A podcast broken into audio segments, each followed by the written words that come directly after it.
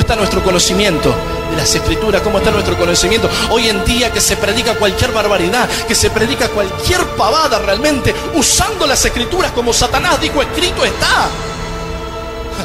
Satanás usaba verdades para enseñar mentiras y hoy en día a veces nos da escalofrío escuchar las cosas que se predican hoy en día, como que fueran verdad. Fuera de contexto teológico, fuera de, de la sana doctrina, cualquier cosa se predica hoy en día. Conozca lo que está escrito. ¿Sabe cómo venció Jesús su desierto diciendo escrito está? Ese es el problema de la iglesia, que no conoce ni lo que está escrito.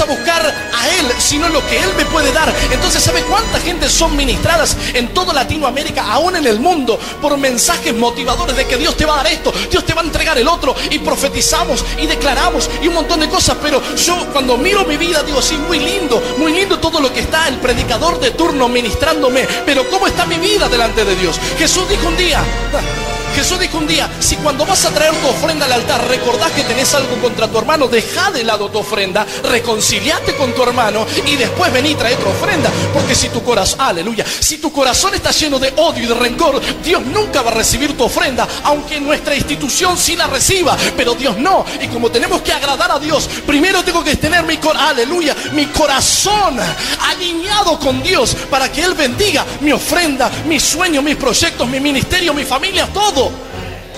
Al hombre lo puedo engañar, al pastor lo puedo engañar, pero a Dios no lo puedo engañar. Aleluya. En el libro de Hebreos, en el libro de Hebreos, en el capítulo 11, nos muestra el escritor de Hebreos toda la galería de los héroes de la fe. Desde Adán hasta, hasta los últimos que se escribió, están todos los héroes de, de la galería de la fe, están todos los héroes de la fe ahí. ¿Y nosotros, cuánto les gustaría estar en la galería de los héroes de la fe? Amén. Que algún día diga, sí, porque aquel hombre que así como se predica de David, algún día se predique de vos.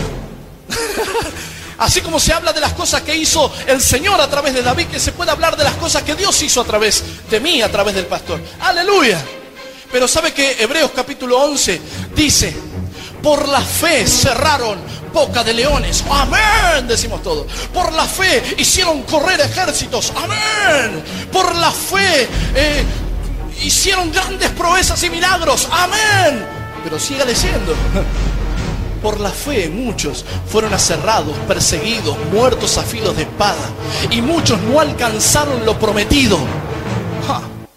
Muchos de los predicadores de hoy dirían, ah, no, no recibieron porque no tienen fe. La Biblia dice que esos son los héroes de la fe.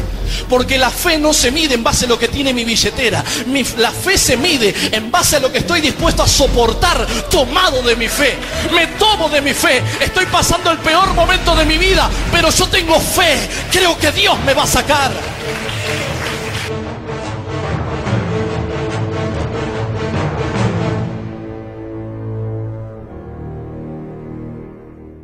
Viene un tiempo glorioso para la iglesia antes de irnos. Pero no es como se predica en muchos lados, que viene el último y gran avivamiento antes del rapto. Eso no es bíblico. Antes del rapto dice la Biblia que hay apostasía. Apostasía.